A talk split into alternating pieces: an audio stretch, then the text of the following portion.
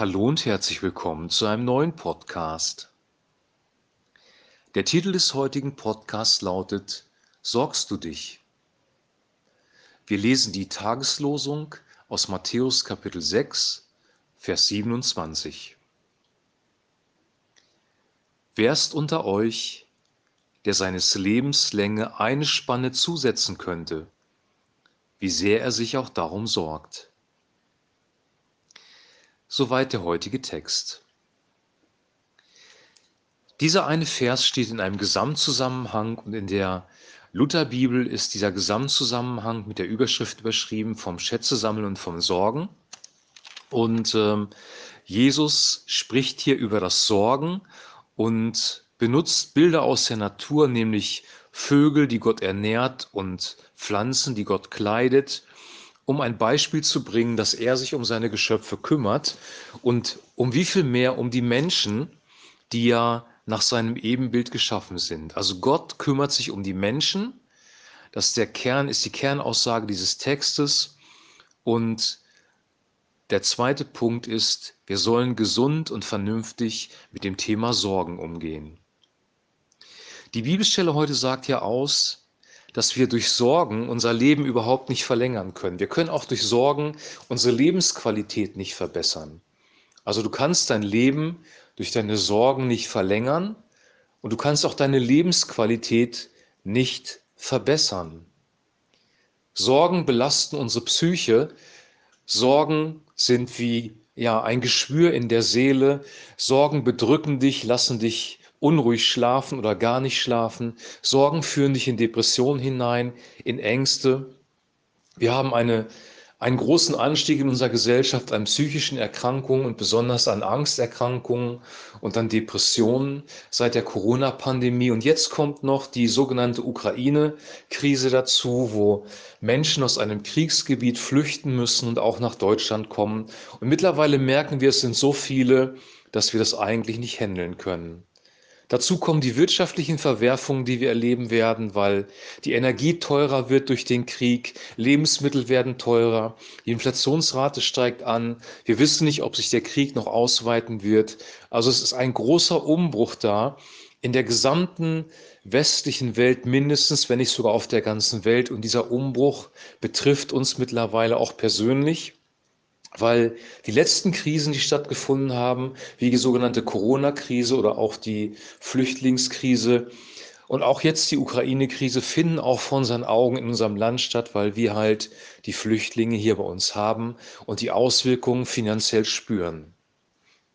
Also erstmal möchte ich ganz klar sagen, es gibt tatsächlich Grund zum Sorgen. Wir könnten uns tatsächlich Sorgen machen. Und wenn wir dann noch die biblische Offenbarung dazu nehmen, wo über die Endzeit geschrieben steht, können wir uns noch mehr Sorgen machen, weil all diese Dinge sind vorhergesagt, sie werden kommen, es werden schreckliche Dinge auf die Welt zukommen in der Zeit des Endes. Und das hat Gott vorhergesagt. Und deswegen ist Sorgen erstmal rational verständlich.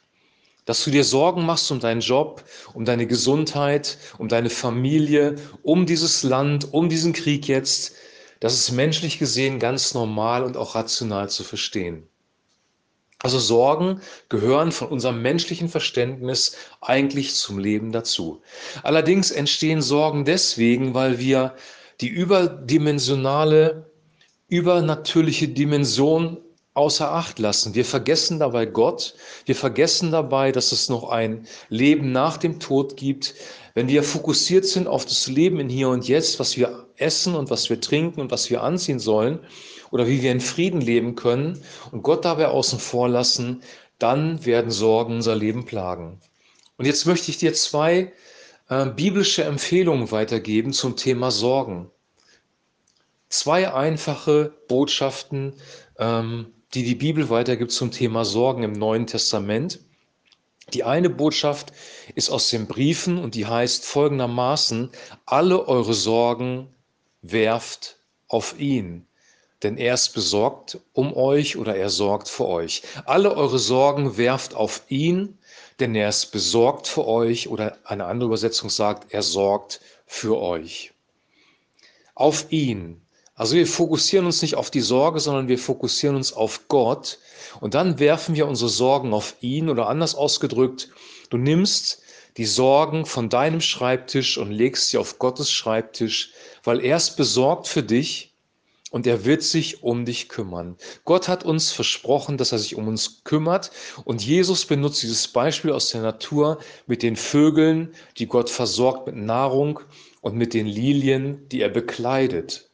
Die Schönheit, die wir in der Natur sehen, die Versorgung, die wir in der Natur sehen, können wir übertragen auf uns Menschen. Es ist Gott, der dahinter steckt. Er gibt Regen, er gibt Wachstum, er gibt Nahrungsmittel, er ist unser Versorger und er ist auch unser Friedefürst, der uns Frieden gibt in Zeiten des Krieges, in Zeiten der Krise. Also die Quelle für unsere Versorgung ist Gott und wir können unsere Sorgen oder unsere Sorgen um Versorgung auf seinen Schreibtisch legen. Alle eure Sorgen werft auf ihn.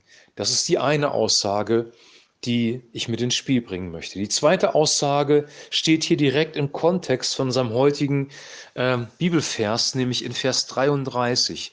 Matthäus 6, Vers 33. Trachtet zuerst nach dem Reich Gottes und nach seiner Gerechtigkeit, so wird euch das alles zufallen. Trachtet zuerst nach dem Reich Gottes und nach seiner Gerechtigkeit, so wird euch das alles zufallen.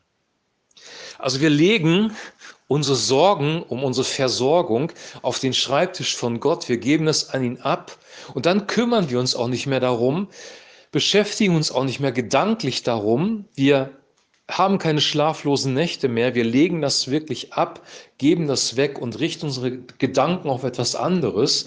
Und das ist der biblische Ausdruck Metanoia, Umdenken oder mit Buße tun übersetzt, auf etwas anderes fokussiert sein, sich neu auszurichten. Wir richten uns neu auf Gott aus und trachten nach dem Reich Gottes und nach seiner Gerechtigkeit.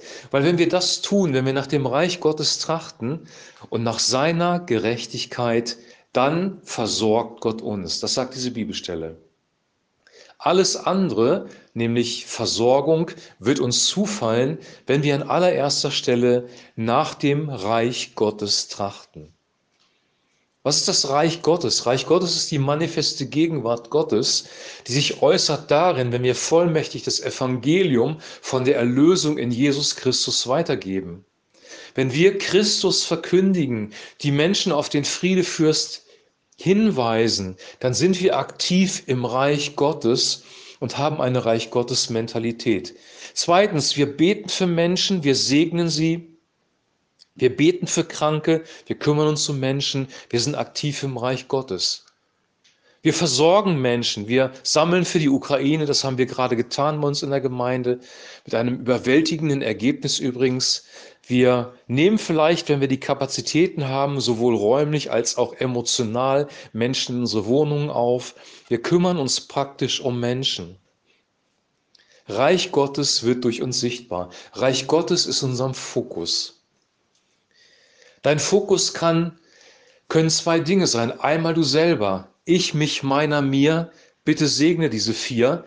Egozentrik, Egoismus, Selbstbezogenheit, Selbstsucht, das kann unser Fokus sein. Wir haben unseren Blick nur auf uns selbst oder wir können unseren Blick haben auf das Reich Gottes, auf Jesus Christus, unseren König, von dem wir wissen, dass er uns versorgt, dass er sich um unsere Sorgen kümmert. Darauf kann unser Fokus gerichtet sein. Wir folgen ihm nach. Wir verbringen Zeit mit ihm. Das ist die wichtigste Voraussetzung, um Reich Gottes überhaupt zu leben. Zeit mit ihm zu verbringen, sich vom Heiligen Geist erfüllen zu lassen, Wort Gottes zu lesen und dann leben wir Reich Gottes aus. Trachtet zuerst nach dem Reich Gottes. Diese Anweisung gibt Jesus deswegen, weil wir die Wahl haben. Du hast die Wahl, dich auf deine Probleme zu fokussieren, dich auf dich selber zu fokussieren, dich auf alles Schlimme zu fokussieren, was hier in dieser Welt gerade abläuft, oder dich auf Gott zu fokussieren, seine Gegenwart zu suchen, dich mit seinem Frieden erfüllen zu lassen und dann Reich Gottes praktisch auszuleben. Das ist deine Wahl als Christ. Jemand, der Jesus nicht kennt, der atheistisch lebt, hat diese Wahl übrigens nicht. Er kann auch helfen, er wird immer in sich selbst gefangen sein, in den Umständen, weil er nicht an eine höhere Macht glaubt, die Hilfe bringen kann. Wir haben den großen und entscheidenden Vorteil, wir durften Gott kennenlernen. Er hat seinen Sohn Jesus Christus in uns offenbart. Wir haben ihn erlebt in unserem Leben. Wir können mit ihm durchs Leben gehen und deswegen können wir unsere Sorgen auf seinen Schreibtisch legen, denn er sorgt für uns. Wenn du ihn nicht hast, brauchst du eine Sozialversicherung, brauchst du ein Militär, brauchst du eine Regierung, die sich um dich kümmert. Ja, da brauchst du extern Menschen, die sich um dich kümmern und dich versorgen, damit du versorgt bist. Aber wir haben das als Christen nicht mehr. Wir brauchen das nicht mehr. Wir können auf Christus sehen und wir wissen, dass je größer das Chaos wird, je näher wir zum Ende kommen, dieser Welt nämlich, desto eher wird er wiederkommen und wir werden in seinem Friedensreich leben dürfen. Wir haben eine Perspektive über das Jetzt hinaus.